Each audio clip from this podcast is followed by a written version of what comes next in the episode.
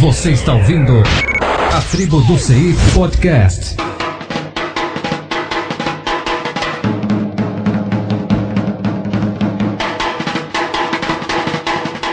Tribo do TI Podcast, episódio 4 para o dia 27 de 8 de 2010. Arquitetura de computadores. Meu nome é Sheldon Led e meu cérebro funciona segundo a arquitetura de Von Neumann. Meu nome é Alemão, sou o substituto do Sebastião Helson e nesse podcast vamos falar sobre o que rola dentro do computador e como ele trabalha.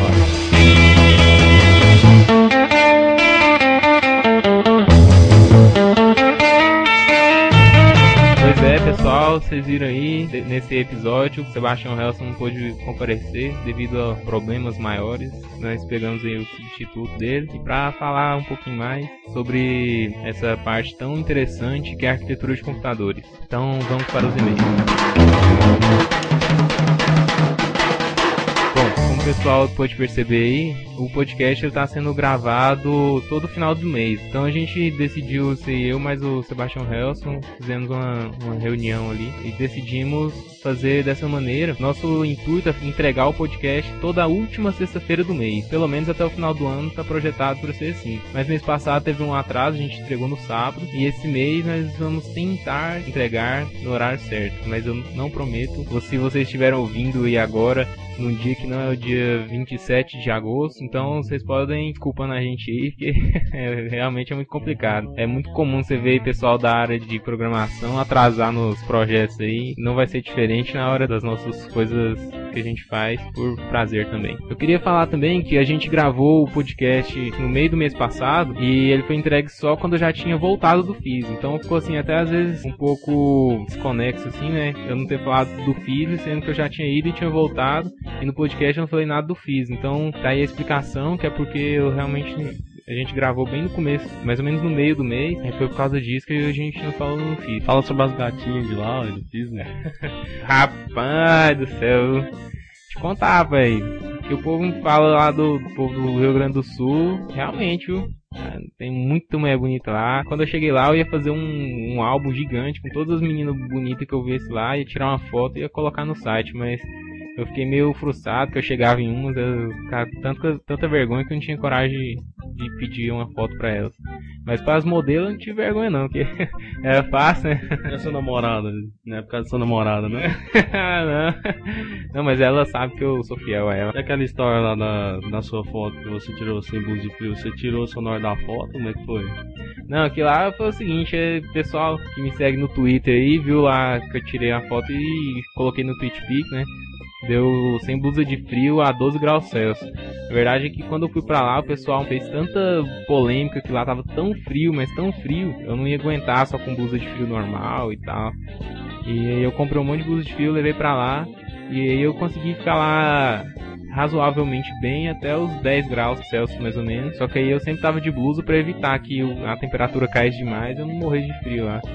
Mas realmente a gente teve sorte, o pessoal que foi pro FIS aí, que não é acostumado com frio, teve sorte, porque lá no Rio Grande do Sul, na semana anterior, já teve temperatura negativa lá. Quando a gente tava lá, a temperatura tava bem agradável é, em relação aos outros dias, né? Aí foi com- complicado lá. Mas sabe o que que foi o que eu mais gostei lá? O que que foi? Rapaz, eu virei nerd de verdade agora, viu? Ué, que história é assim? É, pois é, quem viu aí no YouTube, eu lancei no Twitter também. Eu lancei aqui no blog. Como é, muitas pessoas sabem, né? Tem aquela teoria de que a pessoa só é nerd se um outro nerd chamar de nerd. Aí eu, usando a minha astúcia, eu fui lá no John Mad Dog Hall, que é o presidente da Linux Internacional.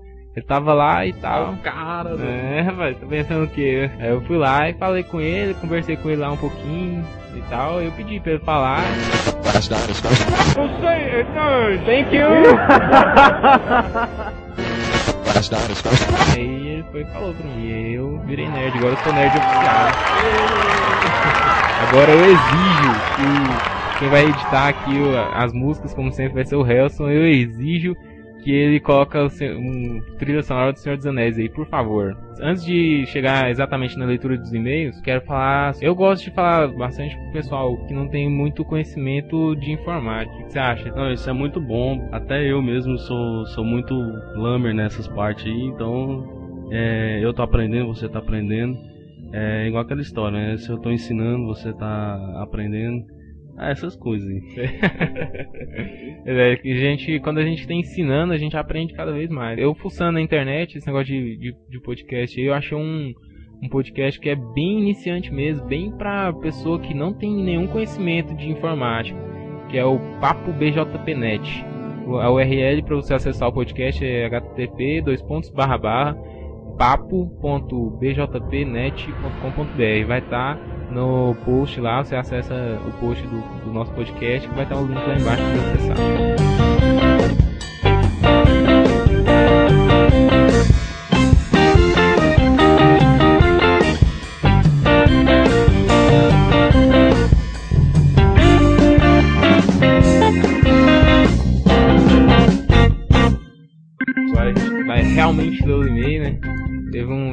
George. A gente recebeu também um e-mail do Rafael Coutinho, parabenizando o podcast também, o nosso blog, todo o conteúdo e o podcast. Muito obrigado, Rafael Coutinho. Também recebemos um e-mail do George, que a gente tinha comentado no podcast anterior que ele tinha feito a paródia, né?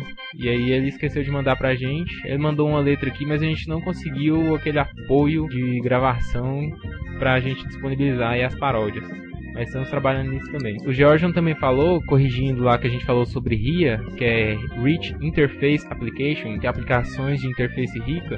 Na verdade, segundo o Georgian, é Rich Internet Application, que é aplicações ricas para a internet. Então, aquela hora que eu estava falando lá no podcast, segundo o Georgian, eu estava certo, que era Rich Internet Application. Também, ele falou assim que no segundo podcast a gente falou que o mundo vai acabar em 2012 e segundo ele, uma pesquisa realizada pela própria NASA devido à polêmica do caso provou que os cálculos anteriores estavam incorretos. Os maias não preveram um fim para 5.126 anos após o fim do último período do calendário maia, que foi calculado em 3.114 a.C., mas novas pesquisas provaram que o último período do calendário maia foi depois de 2000 a.C. Sendo assim, o mundo está previsto para depois do ano 3000. Segundo o Georgian, isso foi explicado pelo Discovery Channel pelo Fantástico, Jornal da Globo e outros. E não é ele que está inventando. ele sempre inventa desculpa, né? Quando tá perto de chegar na data, ele inventa desculpa. Igual na época de 2000. Né? Não sei se vocês lembram dessa parada aí de 2000. Falar que o mundo ia acabar também. Ah, é, sempre, lembro. Sempre teve, teve, um pessoal que se matou, tá? Com as coisas todas. Pois é. É, aí sempre acontece essas coisas mesmo. Já, o mundo já era pra ter acabado umas 10 vezes até hoje não é nada.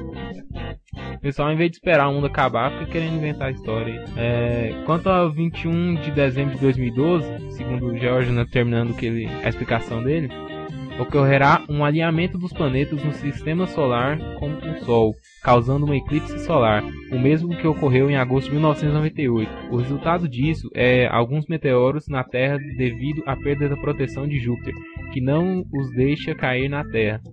Ah, uma pequena alteração no eixo de rotação da Terra e a destruição de alguns satélites, como ocorreu antes. O máximo que pode ocorrer é a queda no setor de comunicação e prejuízo de alguns milhões para muitas empresas. O resto do planeta cai inteiro. Ou não. Ah, essa parada aí deve ser o alinhamento das estrelas de Kukan. Quem assistiu Tartarugas Ninjas 3 e vai entender o que eu falei. como, eu, como eu não assisti, então não entendi não. é beleza. Então, é, fiquem espertos o fim está próximo. E eu queria pedir pro pessoal aí para mandar um feedback dos nossos podcasts sobre o blog inteiro. É, o e-mail é tribudoci.gmail.com e para você mandar o feedback dos podcasts no podcast@tribudoci.net. Então a gente disponibilizou tanto o e-mail do nosso site quanto o e-mail do Gmail também porque uh, tem algumas ferramentas do Google que são mais fáceis trabalhar com o e-mail próprio deles mesmo. E, então a gente disponibilizou assim os dois e-mails também, porque às vezes a gente fica online pelo Getal e tal, as coisas todas lá, né? Então agora vamos para a segunda parte.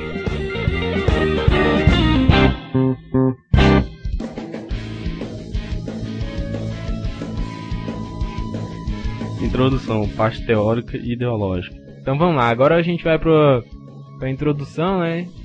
A primeira coisa que eu quero falar aqui nesse podcast é como que surgiu a necessidade de um computador. Você sabe como foi? Olha, velho, é... Dizendo minha professora do primário, ela me falou que na época lá de Cristo, o povo tinha as ovelhinhas, aí contava nos pauzinhos e tal, aí tinha necessidade de gravar essas informações em algum lugar para saber quantas ovelhinhas tinha. É isso aí?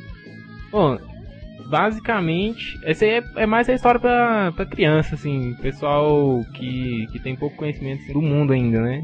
Porque na verdade, o computador, como você vê hoje, ele é um.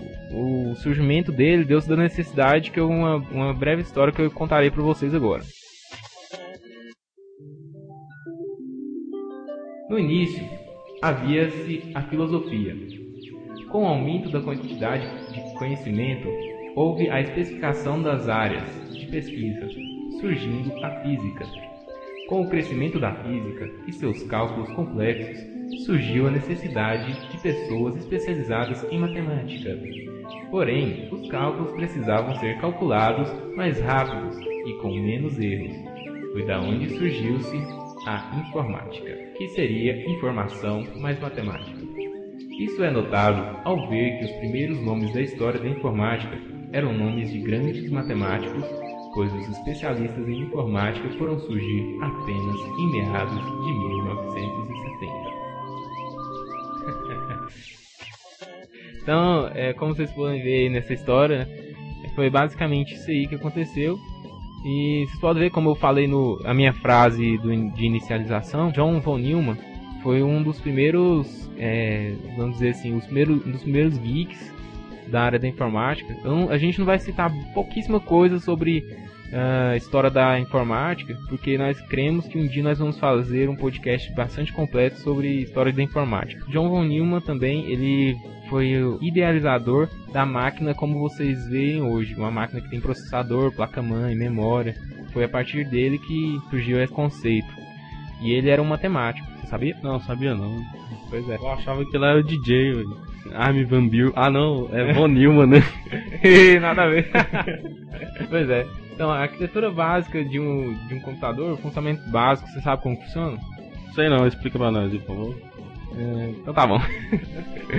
é, a entrada de dados, o funcionamento básico do computador é basicamente o seguinte. Você entra com os dados, ele processa os dados e sai alguma informação que você deseja. Simples, né? Demais, não sabia que era tão simples assim. Não. Pois é, tudo aquilo que você vê, que você gasta 3 mil reais pra comprar, é basicamente isso aí. Ele, você entra com os dados, ele processa os dados e sai a informação. E isso aí você pode ver, assim, às vezes você pensa, ah, mas eu tô assistindo filme, eu nem tô entrando com dados nem nada. Mas tudo que você, por exemplo, para você assistir um filme, você tem que teve que entrar com os dados, que eram os arquivos do filme. O processador teve que processar a imagem do filme, teve que mandar para a placa de vídeo ser processado, para mandar para o monitor para desenhar a imagem na tela. Então tudo isso aí, você entrou com os dados, houve um processamento ali dentro e ele devolveu o filme com áudio e vídeo para você assistir e se divertir com a sua namorada. Hum. É, tá vendo aí? Ah, mas e se eu estiver digitando lá no meu computador e quando é feito faz PAM? É saída de informação ou é saída de erro? Ah, então, às, às, vezes acontece o seguinte, porque o computador, assim como todo sistema, ele tem duas saídas, ou a saída desejada ou uma saída de erro. Isso é bastante estudado na matéria de cálculo numérico, onde você calcula exatamente até certo nível de precisão onde seu sistema vai dar um erro, certo? Hum, agora entendi. Thank you. As duas palavras que a gente mais ouve falar de, de computador é hardware e software. Você sabe o que é hardware e software? É, hardware que você chuta e software que você xinga, né? eu ouvi bastante falar essa brincadeira aí que o pessoal faz, mas pra falar a verdade, eu só xingo mesmo quando eu tô usando Windows. Brincadeiras à parte. Não, mas... mas o meu monitor eu xingo e bato nele. Não, tem gente que bate no monitor, né? Pensando que vai adiantar alguma coisa. Mas para quem usa computador, eu já tenho dois anos que eu não uso computador, eu só uso notebook. Mas tem gente que vai usar o computador, né? Que é as telonas de, de CRT quase todo mundo, assim, que não tem muito conhecimento de informática, pensa que, o, que a parte principal do computador é o monitor, né? Sendo que não é. O monitor, a única coisa que ele faz é jogar imagem para você. O que fica mesmo, o que é o computador mesmo, é o gabinete, que as pessoas costumam chamar de CPU. É, tanto é que você pode mexer no computador com o monitor desligado. Se você puder saber o que você fez monitor desligado, aí você vai ver que não precisou de um monitor pra você mexer nele. É, ixi, cara, eu já fiz isso já. É. eu já brinquei de ficar mexendo no computador sem monitor. Aí não é muito legal não. Um dos conceitos básicos do computador também é a arquitetura chamada de é, código binário, né? Os, ou números binários. Porque o computador é digital. Ele só tem dois níveis de compreensão, que é o 0 e 1, um, que são os códigos binários, que seria basicamente 0 volts e 5 volts, ou 0 volts e 3 volts.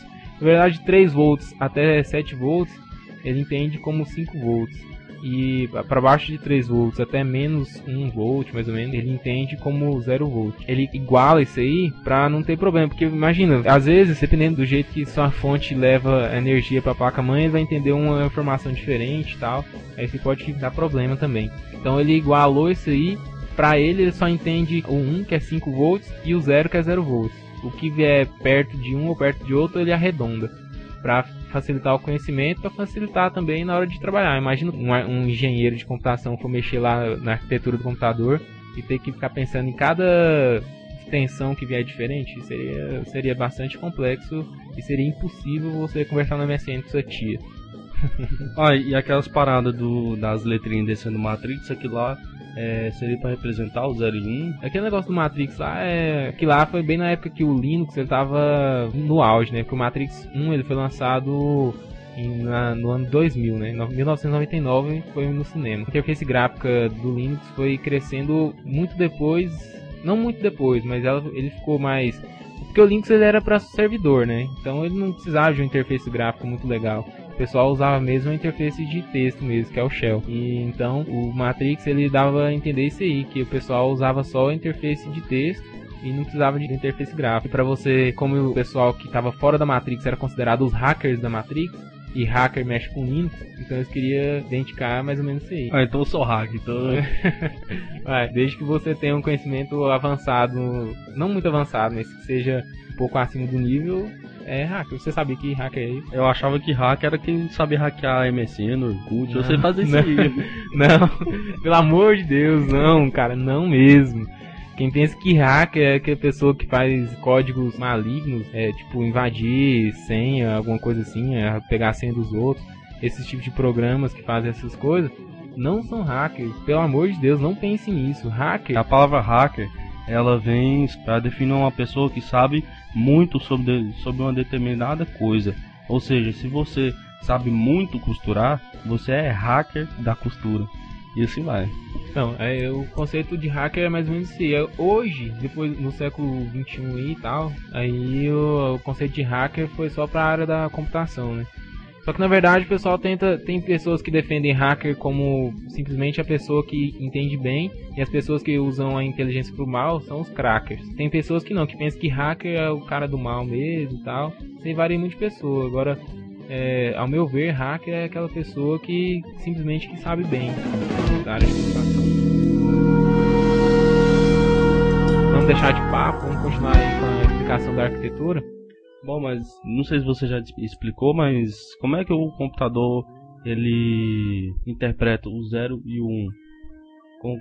É, o que cada um faz? O que o 0 representa, o que o 1 um representa? Ah, tá. Então, o, o computador, ele entende 0 e 1. Um, só que é impossível você trabalhar com 0 e 1 um apenas. Então a pessoa, o computador, ele agrupa, faz agrupamentos de 0 e 1 e formam os outros códigos, que são os níveis acima. Então o 0 e 1 é a linguagem de máquina.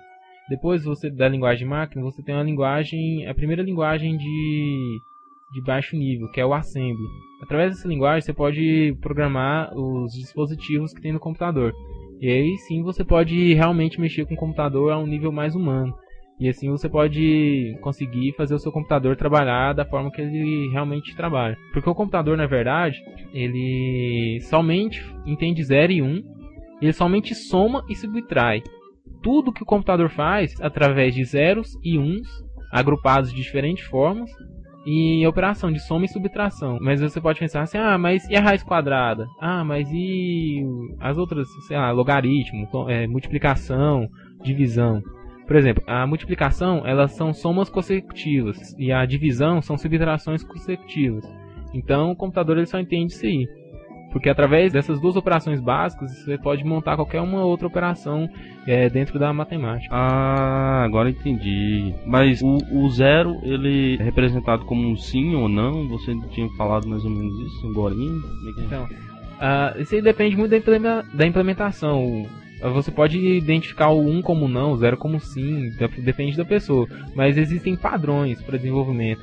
E é padrão que o 0 ele é considerado como um não e o 1 um como sim o zero, ou até mesmo seu comportamento na arquitetura básica, né? Que o zero é a ausência de energia e um existe energia ali dentro. Ah. Quem vê número binário, 0 e 1, um, pode achar bastante parecido com um conceito de programação que são os números booleanos.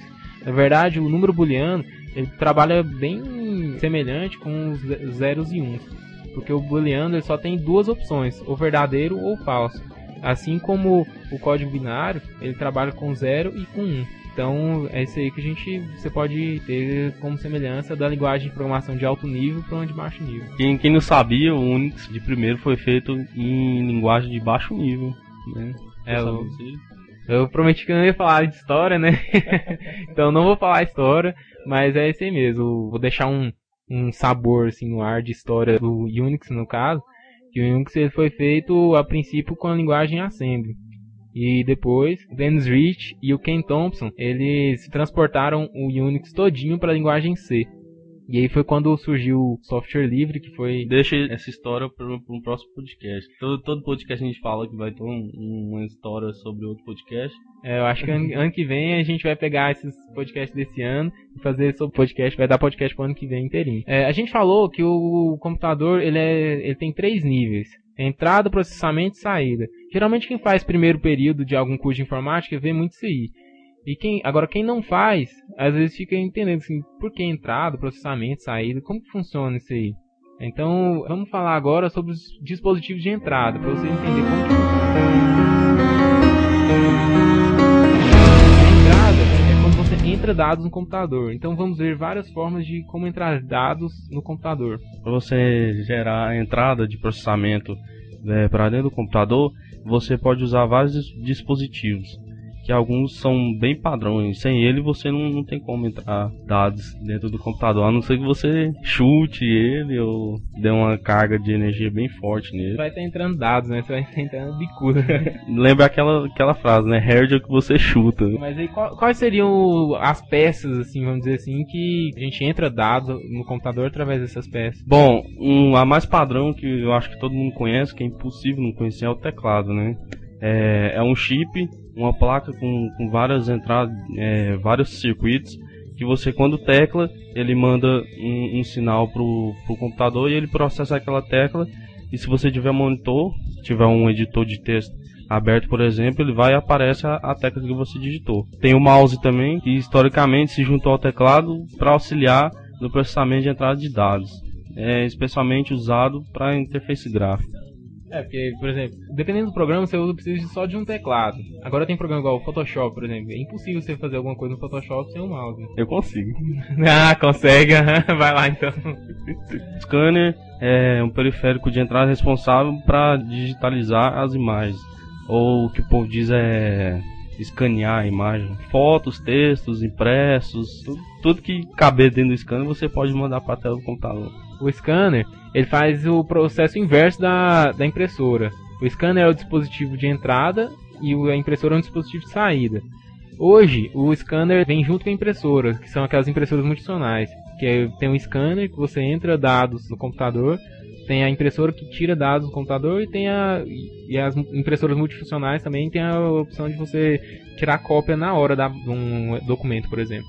É, que ao invés de mandar pra tela, né, você manda com papel, né, o, a Xerox, né. Isso. É, o microfone que a gente está usando para gravar o podcast converte o som em dados elétricos e depois o convertido para dados digitais. Então, o microfone ele transforma dados analógicos em dados digitais. é um conceito bastante interessante que é bastante falado na computação. Porque dado analógico, você sabe o que é um dado analógico? O que é o mundo analógico e o mundo digital? A diferença? Bom, o que eu saiba é o relógio que tem um ponteirinho e o relógio não, não, mas aquele relógio do ponteiro é, ele pode ser usado como exemplo para ilustrar essa diferença entre o mundo digital e o mundo analógico. Por exemplo, tem aqueles é, relógios, quando você está passando o ponteiro do minuto, você não sabe se é um minuto, se é dois minutos, se é três minutos. O ponteiro ele vai passando ali, ele passa é, por vários pontos. Você não pode identificar se é realmente um minuto em ponto, ou se é dois minutos em ponto, ou se é um minuto e meio. Não tem como descrever aquilo ali. Agora no relógio digital não, você vê que lá é 2. Quando tá 2, então é 2 minutos, independente do segundo. O mundo analógico você pode ver da seguinte forma. Por exemplo, é aquela teoria matemática que entre o 0 e 1, um, ou entre o 1 um e o 2, existe um, infinitos números. Entre 1 e 1,1 existem infinitos números. Aí eu vou parar de falar a teoria matemática aqui, senão eu vou assustar também, né? É, porque eu já não tô entendendo mais nada que você tá falando. Não, então, só para encerrar aqui, é, o mundo analógico você não tem precisão de, de tamanho. Por exemplo, ele pode ter. Se você mede com a régua 10 centímetros, na verdade ele pode ter 10 centímetros, 1,1, 2, 3, 3, 3, 3, 3 e infinitos números depois da vírgula de milímetros, por exemplo. Então você não pode medir precisamente. O mundo digital ele cria essa precisão. Você tem a precisão do 0 e 1, não tem espaço, ele é 0 ou é 1 ou é 2 ou é 3. Então, essa é a diferença entre o mundo digital e o mundo analógico. A nossa voz, ela é gravada, ela é em formato analógico. Quando você passa ela para o computador, ela entra em formato digital. E é isso que acontece, porque o computador só entende o mundo digital, né? É. Thank you! a gente esqueceu de falar sobre o touchscreen. Você poderia falar sobre o touchscreen? Por que com um monitor normal você clica e não funciona? Então, o touchscreen ele é bastante novo assim na área. Existem três tipos de touchscreen. Mas eu vou falar assim do, do que é mais comum e também o mais fácil de explicar. o monitor é um, ele é constituído de um painel de vidro normal, recoberto por uma camada metálica, condutora e a outra resistiva. Aí essas duas camadas são mantidas afastadas por espaçadores e uma camada resistente a riscos é colocada por cima de todo o conjunto. Uma corrente elétrica passa através das duas camadas enquanto o monitor está operando, né, no caso. Quando o usuário toca a tela, aí encosta uma camada na outra, é, porque ele tocou na tela, vai diminuir o espaço, encosta uma camada na outra. Então ali a malha que tem no monitor, ela reconhece que você tocou e ali que naquele ponto exato, por exemplo, no ponto 33 do campo X e 20 do campo Y. Então ele considera que aquele campo ali, aquele ponto ali no software significa aquela tal coisa. Aí ah, então o monitor tem um software ou o próprio computador faz esses dados? Não, é o, o monitor ele faz todos esses cálculos. É, o que o software precisa entender só é como, mani como manipular quando o usuário toca naquele ponto ali. Por exemplo, se você pegar um sistema operacional que não tem suporte a touchscreen, ele não vai funcionar o touchscreen. Porque ele não vai entender o que, que você está clicando. Ele vai receber aquele sinal e não vai entender. Ele vai receber aquela entrada, porém ele é incapaz de processar aquela entrada. Ah, então é, é, o touchscreen funciona mais ou menos igual ao mouse? É, quase igual ao mouse. O, o software do mouse ele é mais ou menos daquele jeito também. Só que uh, o mouse você percorre o mouse e clica com. Você clica nele, né? O, o touchscreen ele não tem a opção de percorrer. Você só simplesmente clica em determinado, em determinado ponto. Ah, entendi. É, temos aqui também as mídias removíveis, CD, DVD. Ó, o CD, DVD, CD, DVD. Disquete, pendrive, etc. Essa classe é armazenamento secundário, porém removível, ao contrário do HD. Por que ao contrário do HD? É porque o HD não é removível, né? Ah, mas se você arrancar ele lá do cabo flat, ele remove. Aí, se arrancar seu braço, ele sai também do seu corpo. Thank you!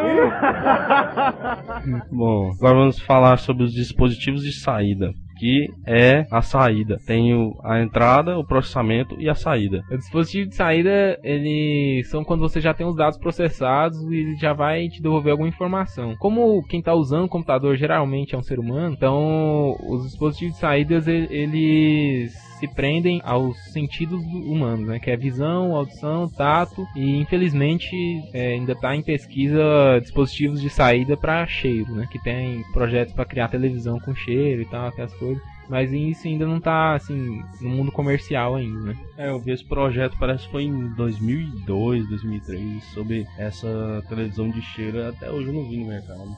É, porque tem coisas assim, que são bastante complexas, não dá para implementar no mercado tão rapidamente. Né?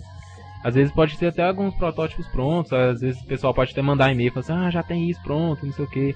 Realmente, mas no mundo comercial, que é o um mundo onde você pode ir lá no mercado, independente do preço, ir lá e comprar, eu, eu ainda não tenho notícia de que existe aparelhos que exploram essa, esse sentido humano do cheiro. Sim, os dispositivos de saída, eles se prendem a visão, a audição, então tem um monitor, né, que é onde você vê as informações saindo, a caixa de som, o headphone, que é onde você escuta uma música, uma fala, qualquer coisa do tipo, e tem a impressora também. Quando você precisa de um, de um documento e tal, uma foto, qualquer coisa que você precisa de guardar de forma é, permanente, você usa a impressora, que ela vai, vai pintar um papel e ali você vai usar esse papel para alguma coisa. É, igual nós falamos anteriormente sobre a Xerox, né?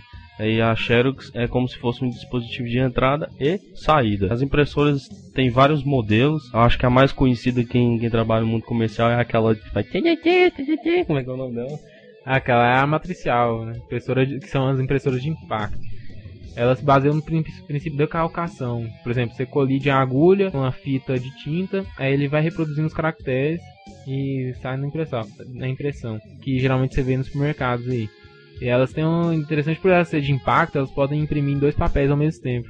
É um dos, dos benefícios de se ter uma impressora impacto. Também a impressora já de tinta, que eu acho que é a, é a mais conhecida, né? Mais do que a matricial, que tem, tem dois cartuchos, é, geralmente. Ele joga as tintas, as gotinhas de tinta, bem minúsculo até formar é, pontos claros, pontos escuros e até formar por um todo a imagem, do jeito que você quer imprimir.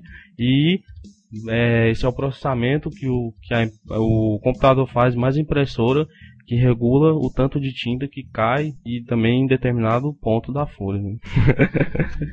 você que é designer, você tem que explicar essas paradas. É, eu não sou muito bom para explicar. Vira. Bom, é, as impressoras a laser são de laser, literalmente. Praticamente queima o, o, o, papel, mais ou menos assim. Elas são um pouquinho mais caras pela sua qualidade e tudo mais. E são usados muitos para aqueles banners. Impressora térmica. Quem, quem que é essa impressora térmica? Eu não ouvi falar, não. Impressora térmica são aquelas impressoras usadas para imprimir nota fiscal. A própria nota fiscal mesmo, aquelas que sai em papel amarelinho. Aquele papel amarelinho é o papel térmico. Ali a impressora ela joga um ela aquece o papel em determinados pontos e vai formando o que você quer, né? Geralmente são só palavras. E elas são as, são as melhores questão de benefício, que elas são mais rápidas, mais econômicas, mais silenciosas que os outros modelos. Porém, o que ela peca é que ela, o papel ele rapidamente ele vai perdendo, vai desbotando. Aí você tem que utilizar outro tipo de mídia para armazenar o seu documento. No caso, geralmente a pessoa tira xerox numa impressora a laser, né? Para manter, porque a impressora a laser imprime no papel, então fica ali é, teoricamente, né, eternamente, mas o papel não dura eternamente, então ele fica ali por um período maior. Ah, aqueles papelzinhos de seda que, que imprime no, nos bancos, né? É, esse mesmo. Ah, eu uso eles é pra outra coisa. é, né? papelzinho de seda, entendeu, né? Sei, viu? Contar sua mãe saber. Ela não vai ouvir mesmo. então, agora vamos pra parte final. A gente falou entrada, processamento e saída, né? Então a gente falou de entrada e saída, agora vamos falar de processamento.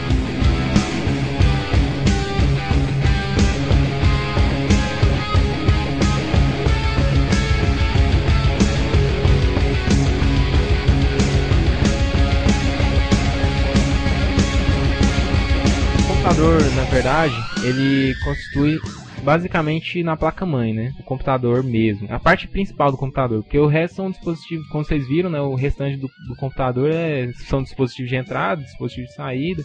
O computador mesmo é a placa-mãe, é aquilo que está dentro do, do, gabinete. Tem que ser placa rainha, entendeu? Igual as formigas. Não é a placa-mãe porque ela é a mãe de todos. mas, mas por que, que ela tem esse conceito de, de nome de placa-mãe? Por que não é outro nome e tal? Não, a placa-mãe, ela foi um conceito criado pela IBM, quando ela lançou o IBM PC e tal, como também o, o nome PC foi criado pela IBM também, que é o Personal Computer, né?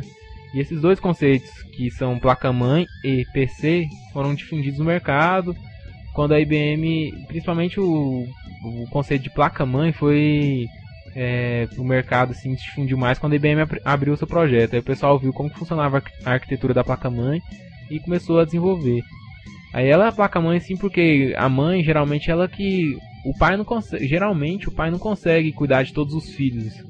Um, um dos conceitos de ser placa-mãe é que, por exemplo, o pai não consegue é, conter todos os filhos, não, não consegue cuidar de todos os filhos. Ele rapidinho estressa e tal, não quer nem saber. Agora a mãe não, a mãe sempre é igual aquela ditada, é coração de mãe que sempre cabe mais um. Então a placa-mãe ela abriga todos os componentes, ela abriga os slots das outras placas, com, é, conexão com, com todas as outras placas e todos os outros dispositivos, e é onde que ela abriga o processador também. Então assim, a placa-mãe recebe o nome de mãe por causa disso, por causa que ela cuida de todo mundo sozinha. Seria mais ou menos isso. Ah, o que, que é um slot, hein? Pra mim, slot é um doidão que tá na esquina que eu conheci, é muito louco. slot é são entradas para módulos para expandir a capacidade da placa-mãe. Por exemplo, você tem uma placa-mãe e você antigamente eh, você não tinha, por exemplo, a placa-mãe vinha sem sem comunicação de rede. Aí você comprava uma placa de rede, colocava na mãe, a partir de então ela tinha a capacidade de comunicar pela, pela rede. A arquitetura do, do computador ela é baseada na arquitetura de von Neumann porque von Neumann criou essa arquitetura que é usada até os dias de hoje, que ela é caracterizada pela possibilidade de uma máquina digital armazenar seus programas no mesmo espaço de memória que os dados. Ou seja, você tem ali no HD, ao mesmo tempo, ao mesmo tempo que você tem seus arquivos, você tem um programa. Quando você vê lá alguma coisa, .exe, quando você está no Windows, né? Você vê alguma coisa, .exe, que lá é um programa. Você pode executar, dependendo da, da, finalidade do programa, ele vai executar o que ele tem que fazer. E essa arquitetura, ela é dividida em alguns tópicos básicos, que é a memória, que ela... A memória da, do computador, é, no caso falando da memória principal, né? que a, geralmente fala, a gente fala memória RAM. Que ela é basicamente assim, ela é como se fosse uma mesa de escritório. É, você está no escritório, aí tem um HD que seria a estante, por exemplo. Aí na estante ela armazena todos os seus livros. Aí você quer ler tal livro, você vai lá na estante, pega o livro e coloca em cima da mesa. Aí você precisa de outro livro, você vai lá na estante, pega outro livro coloca em, e deixa o antigo em cima da mesa, porque você vai precisar dele rápido. Então assim, o que você vai deixando na mesa é, seria a mesma coisa você dos programas que estão em execução que você vai guardando na memória RAM. Que aí você vai trabalhando com ele durante o uso do seu computador. A memória RAM ela é volátil. Quando você desliga o computador, ela também perde o seu tudo que estava armazenado dela some. Aí o que tinha no seu computador, o que, o que tem no seu HD, o, o HD não é volátil, então você pode desligar, pode tirar o seu HD, que ele vai continuar lá. É, mas não aconselho tirar o HD com ele ligado, né? Com o computador ligado. Não aconselho tirar nenhuma peça do computador com o computador ligado. É, menos o pendrive, né? O CD. É, mas isso aí são mídias removíveis, né? É, desculpa. Como o próprio nome já diz, ela, você pode remover. É. Não, mas voltando a aquele conceito lá da, da mesa, da, da estante, cara, eu achei interessante, viu? Tem razão por chamar de nerd, eu nunca tinha pensado do, do ângulo desse jeito, viu? ah, desse jeito eu me sinto lisonjeado. pois é. Thank you! Além da memória principal, tem também a ULA, que é a unidade lógica aritmética, que é a unidade que realiza os cálculos. Tem a CPU, que é onde executa os programas, ela processa os programas, né? E tem os registradores. Olha, cara, mas como assim CPU? Pra mim, CPU é aquela caixa toda que tinha no HD, tudo lá dentro. Pois é, o grande erro do pessoal pensar é que CPU é aquela caixona que fica geralmente do lado que vem o, junto com o monitor, né? Mas não, que lá é o gabinete. Dentro do gabinete tem a placa-mãe, todas essas parafernálias que a gente falou, que fica lá dentro do gabinete. E a CPU, ela é um pedaço do processador, sabia disso? Não, sabia não. Eu até achava que era caixona mesmo. Pois é, tem gente que pensa, quando o pessoal pensa que além de pensar errado, dizendo que CPU é aquela caixona, tem gente que pensa errado pensando que CPU é o processador. Mas não, o processador, dentro do processador fica a CPU, os registradores, a unidade de controle e a unidade lógica aritmética. Tudo isso fica dentro do processador. E você pensa que o processador é daquele tamanho, você já reparou que dentro do processador, quando você tira ele da placa-mãe, tem uns negocinho preto lá no meiozinho? É, já vi sim. Então, aquilo lá, apenas aquilo lá é o processador. Nossa, é mesmo? É. Achei que era aquela persona todinha. Não, aquilo lá é o seguinte, é porque o processador, ele tem, ele precisa de fazer várias comunicações. Como ele é o centro do, da máquina, ele precisa comunicar com a placa-mãe inteira. Então, ele precisa de ter vários pontos de comunicação. Então, por isso que ele é maior, porque só aquele bichinho daquele tamanhozinho não ia dar pra, pra fazer aquele monte de pininho. Então eles estenderam pra fazer os pinos, um pino não tocar no outro. Então, é, só pra terminar aí, já- a gente falou sobre a memória, né? Sobre a ULA, que é a unidade lógica aritmética. A CPU, que na verdade seria UCP, que é a unidade de- central de processamento, é UCP. Mas eu, eu acho mais legal a sigla em inglês, que é CPU, que seria Central Process Unit. Tem os registradores, que eu não expliquei ainda. Lembra que eu te falei do exemplo do- da mesa do escritório? Lembro que tem. a mesa do escritório. Imagina você lá, toda hora você tem que ir lá na estante, pegar e voltar, ir lá na estante, pegar e voltar. E você vai organizando ali na sua mesa e vai ficando cada vez mais complicado de organizar seus livros que em cima da mesa. Ah, acho que eu já tô entendendo. Aí entra o estagiário, né não? É, então, o estagiário, na verdade, o estagiário você pede ele para buscar os livros na placa na memória RAM, por exemplo. No caso, o estagiário você pede ele, pediria ele para buscar o livro na, na estante. Aí e trazer até você. Quem faz, quem faz esse trabalho de estagiário no computador são os registradores. A CPU, ela se desenvolveu muito mais rápido que a memória. E a memória, inclusive, ela é muito mais lenta que o CPU. Então, às vezes, acontece do CPU ficar ocioso. Então, o que, que o pessoal fez? Fez a memória cache, que é uma memória rápida e, e mais volátil. E fez registradores, que esses dois são memórias que ficam dentro do registrador que auxiliam a velocidade, na velocidade de tráfego entre a memória RAM e o processador, para facilitar para o processador ficar cada vez menos tempo é, ocioso. Igual, por exemplo, quando você liga para Ah, então é como se tivesse duas pessoas, né? Tipo, eu tenho, eu fico perto da estante uns, uns 10 metros. Aí, ao invés de uma pessoa pegar lá o, o livro e levar na minha estante, aí tem duas pessoas, passam uma, passa pra outra. É, seria mais ou menos isso aí mesmo. Aí o registrador, só pra você ter uma ideia, ilustrar melhor o registrador. Quando você, por exemplo, alguém te liga e fala assim, ah, liga pra fulano. Aí você vai e fala assim, tá, qual que é o número? Aí você, aí a pessoa fala assim, tal número. Di- Aí você armazena o número e liga pra pessoa. Quando tá chamando a ligação, você já esqueceu o número, né? É, Então. eu, eu já esqueço bem na hora. Então, aí, então quer dizer que seu registrador tá estragado. Que você não consegue armazenar nem por um pouco tempo. Mas o registrador do, do nosso cérebro é bastante parecido com o registrador do computador. É, você armazena por uma quantidade de tempo muito pequena, porém essa memória é muito rápida. Você está lembrando aí todo o tempo que o número é aquele. Você lembra na hora que o número, mas também você esquece rapidamente. É assim que funciona o registrador. E agora. ah, então quer dizer que os peixes só tem registrador, só não tem CPU, né? memórias. É, dizem que o peixe esquece na mesma hora, né? Então, ah, e agora Isso é piada de nerd. e agora a unidade de controle. A unidade de controle é você, no exemplo da, do escritório. Porque você mandou o estagiário ir lá pegar o livro, você mandou não sei o que, você, man, você manda pegar os- as coisas na memória é, na mesa e tal. Então você tá mandando cada um fazer uma coisa e tal, faz isso, faz aquilo. Ou seja, você está controlando a sequência de execuções. E é a mesma coisa, a unidade de controle, ela faz no, no processador, ela controla a sequência de execuções. Então é isso que é a função. Por exemplo, é como se fosse uma pessoa do meio, né? Até chegar em mim, ele verifica se o livro tá certo que eu pedi, né? Não, ele é você mesmo, porque ele controla, por exemplo, é, chega uma, uma instrução no, no processador, aí você faz. Você faz. Você fala assim, não, esse, esse, esse- por exemplo, esse livro aqui não- eu não vou ler ele agora, eu vou ler, preciso ler o outro. Não, agora eu preciso pegar tal livro. Não, agora eu tenho que voltar naquele livro. Não, agora eu preciso fazer aquilo. Não, agora eu tenho, eu não posso ler livro nenhum, agora eu tenho que fazer umas contas. Não, agora eu vou anotar.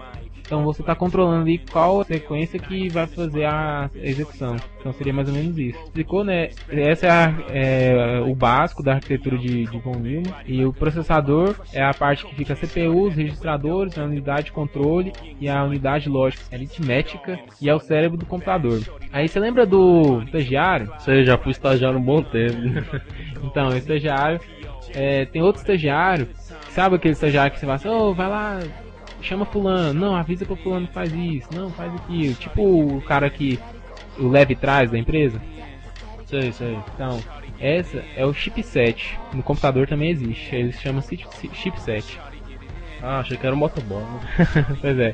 Então, chipset, como o próprio nome diz, ele é um conjunto de chip, né? Chipset, conjunto de chip. Eles são pro pequenos processadores que fazem trabalhos específicos. Por exemplo, é, tem, no computador tem dois chipsets básicos, que é o a ponte norte e a ponte sul. E a ponte norte ela é o, o chipset, é um do, dos chipsets que fica mais perto da CPU. Ele é ele conecta a CPU até a memória principal. Sim, ele, ele é o que faz aquele trabalho, a ligação de levar dados da memória principal para a memória cache, por exemplo. Ele serve para auxiliar na rapidez do processador, para o processador não ficar ocioso, né? Aquela mesma história de sempre.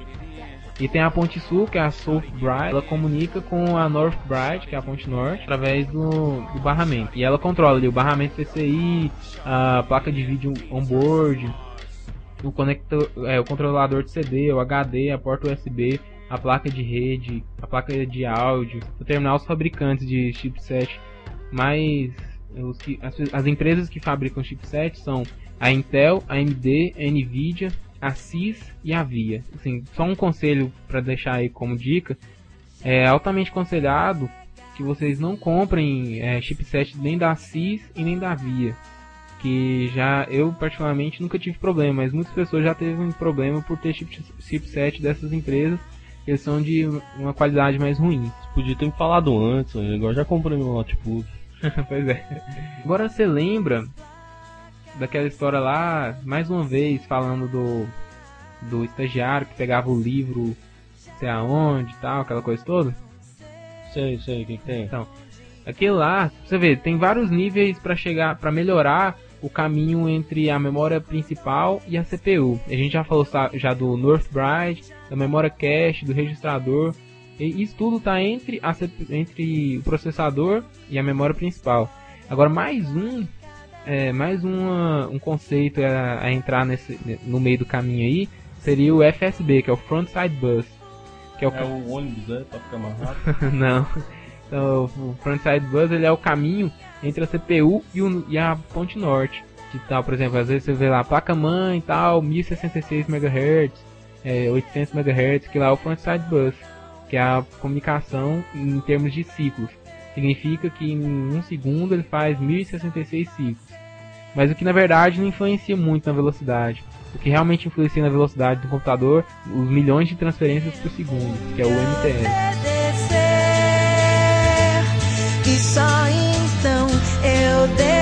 Agora para terminar, vamos falar alguns conceitos da placa-mãe, né? Como a gente já falou, e ela foi criada, o conceito de placa-mãe foi criado pela IBM e tal, e foi difundido porque a IBM na época, ela abriu o projeto da placa-mãe explicando tal, é, toda a documentação de como era feita a placa-mãe do IBM PC. Assim, as outras empresas fabricantes de computador pessoal pegaram esse modelo e começaram a implementar. A placa-mãe é caracterizada por ter vários componentes integrados e a capacidade de expansão, como eu falei. Então, tem os slots lá né, na placa-mãe.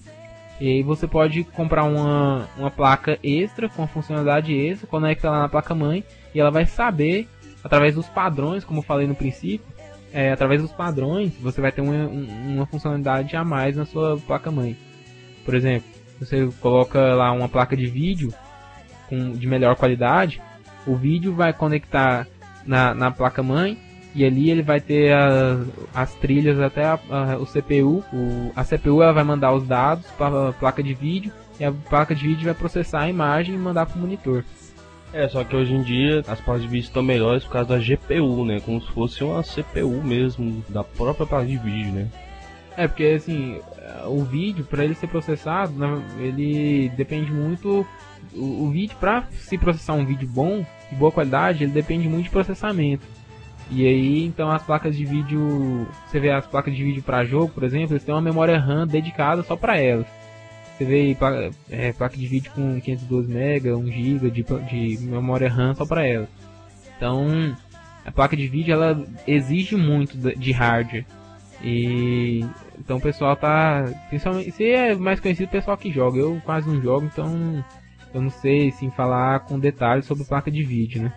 Mas assim, placa de vídeo ela geralmente tem esse detalhe aí de desempenho que exige muito de hardware, então eles estão desenvolvendo cada vez mais isso aí. É, se você quiser comprar uma placa de vídeo boa, olha principalmente a memória dela e a GPU, né? Que é o GP no português, Unidade de Gráficos e Processamento. Aí você faz a comparação, aí você vai obter o resultado da sua placa desejada. É. Então, assim, depende. Você vai, se você não joga, ou se você joga jogo simples, se você joga só Counter Strike, por exemplo, você não precisa de uma placa de vídeo boa. Você precisa de uma placa de vídeo razoável. Agora, se você joga lá aqueles jogos mais pesados e tal, então você vai precisar de uma placa de vídeo melhor. Aí você tem que levar em conta isso aí também. Não adianta nada você gastar uma grana para comprar uma placa de vídeo que você não vai usar todo o recurso dela. Vai ter que gastar dinheiro à toa. É, pesado que ele fala não é pesado de quilo, é pesado em, em dados, né? É, em processamento. Porque o jogo pesado, ele vai exigir mais hardware para processar a imagem do jogo, né?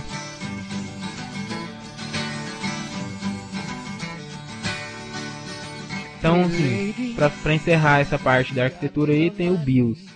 É bicho inútil operando o sistema, coisa assim. Tem várias, várias implementações para essa sigla de forma engraçada. A verdade é que ele é o Basic Input Output System, que é o software. Ah, é. É burro idiota operando o sistema. É, tem vários tipos de coisa também. Mas a verdade é que é Basic Input Output System, que é o sistema básico de entrada e saída. A BIOS, ela é um software na verdade, ela é o primeiro software que existe no computador. Ela é um software gravado num chip, que é o chip geralmente EEPROM, que é Electronically Erasable Programmable Read Only Memory. Hã?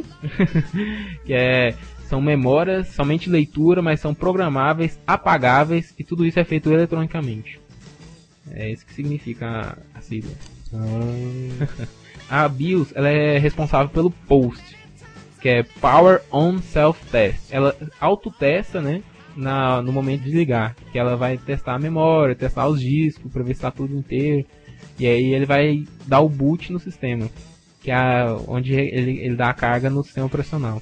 E, e o speaker, ele faz parte da BIOS, ele é um um rádio de entrada, saída, como é que é? Então, o, o, speaker é aquele aquele micro alto-falante que tem né, lá dentro. Geralmente nos computadores ele dá um PEMP lá quando tá tudo ok, né? Ou então quando, por exemplo, porque os três os três básicos de um computador que um computador tem que ter para funcionar é a memória RAM, o processador e a, e a, a placa mãe, né? Então ele vai, se, ele, se não tiver, se tiver faltando um desses três, ele vai, vai ficar apitando incessantemente. É, uma é. vez eu, eu dormi demais na Lan House e derrubei energia no teclado e ficou pé, pé, pé. então, isso aí acontece por causa. Na verdade, a BIOS, ela, ela lança. É igual eu falei, né? Ele dá ou a saída desejada ou uma saída de erro. O bip apitando, ele significa uma saída de erro. Agora ele dá um sinal para saída, que é interpretado pelo bip depende do bip.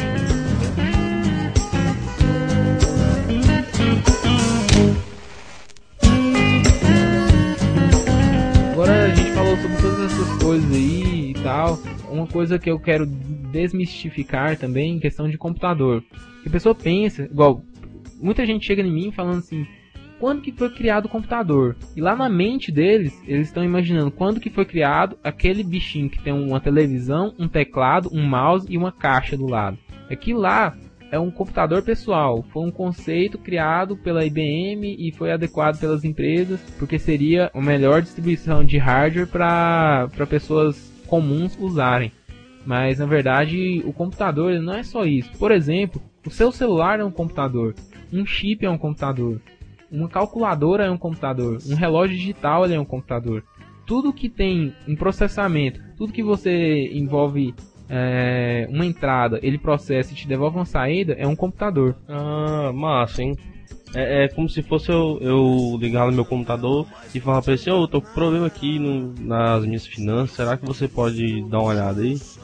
Aí depois ele vai lá e fala assim, não, beleza, agora eu, eu te ligo aí, vou computar aqui e agora eu te ligo para te dar os resultados. O que seria computar? Ele vai colocar no computador dele o que eu falei? O que, que é isso? Eu não tô entendendo direito. Então, é igual as pessoas falam assim, não, vamos computar. Não, eu vou computar isso aqui, eu preciso de os dados computados e tal. O que seria os dados computados? É exatamente esse conceito, os dados trabalhados, os dados processados. Se você pega lá é, por exemplo, um contador, ele vai pegar o que sua empresa gastou, o que sua empresa teve de receita, ele vai computar aquilo ali e a saída é, sua empresa vai estar tá ganhando dinheiro, sua empresa está dando prejuízo. São essas coisas, são as respostas, que é o que o cara quer, o que o usuário final quer, o usuário final sendo o empresário. Ele quer saber se a empresa dele está dando lucro, está dando prejuízo, se a empresa dele vai morrer ou não.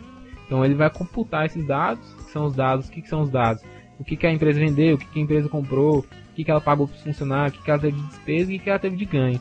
E ele, ele vai computar esses dados e vai retornar a resposta para o empresário. Né? Ele vai saber se a empresa dele foi superávit ou se foi déficit. Ou seja, computar seria processar os dados, guardar no papel e, e passar a informação para mim, né? Como igualzinho o computador faz, né?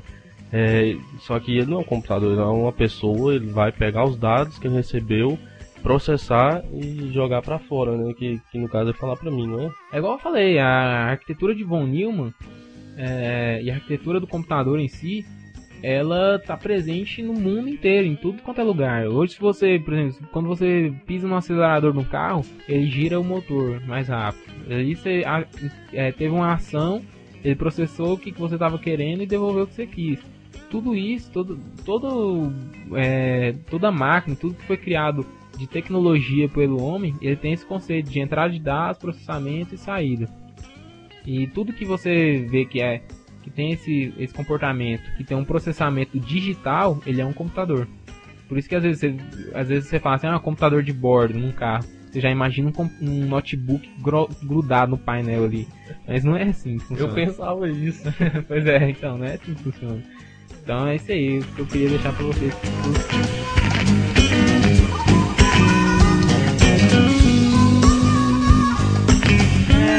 Aí, pessoal. Muito obrigado por ouvirem o nosso podcast. Está chegando ao fim mais uma vez. Infelizmente, o Sebastião Helson não pôde participar dessa gravação. Gravamos eu e o João Felipe, o alemão, que é o nosso colaborador. Estamos aí, talvez vamos ter mais alguns colaboradores para a tribo do CI estamos tentando é, ver de qual que é aí para a gente melhorar o nosso conteúdo para que é, para agradar vocês, né, que são os nossos ouvintes, as pessoas que acessam o nosso blog. Então a gente está visando melhorar para vocês. É isso aí, pessoal. É, eu queria agradecer ao Shadow LED pela oportunidade de ter gravado esse podcast com ele. E infelizmente o Sebastião Hells não pôde, né? É, mandar um abraço para ele aí. Queria mandar um abraço pro meu mano Slot aí. Beleza? Quem é slot? Ué, um mano ali da esquina que eu conheço. Ah, nome tá. da slot. Ah, é, né? E, e, também eu. Vou ver se não toma o microfone de mim. Eu quero fazer a propaganda do meu blog. Acesse ah. lá alemão.tk. Falou. O cara tá fazendo merchandising aqui, vê se pode. Tem que pagar, hein? então é isso aí, pessoal. A gente tá, vai lembrar mais uma vez. O pessoal mandar e-mail, reclamação, sugestão.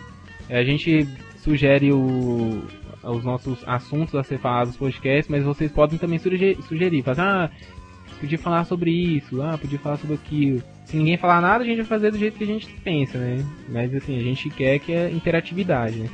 É para isso que existe a internet, que a internet ela é uma linha de mão dupla. A gente fala, mas também quer a resposta de vocês. Queria lembrar vocês, é, a gente tem um e-mail, né? podcast@tribudoci.net, tem o tribudoci@gmail.com se vocês quiserem mandar e-mail de voz, a gente põe aqui também. A gente vai tentar falar no próximo podcast, já vou deixar assim para vocês, é, sobre redes. Nós estamos tendo aí contatos com algumas pessoas para gravar o podcast, mais convidados aí também.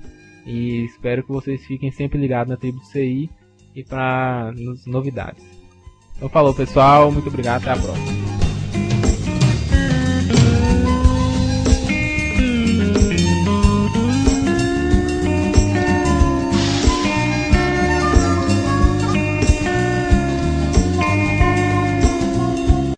Teórica e ideológica. Ah, introdução. Parte teórica. introdução. Parte teórica e ideológica. introdução. Parte teórica e ideológica. vamos ter que comprar um.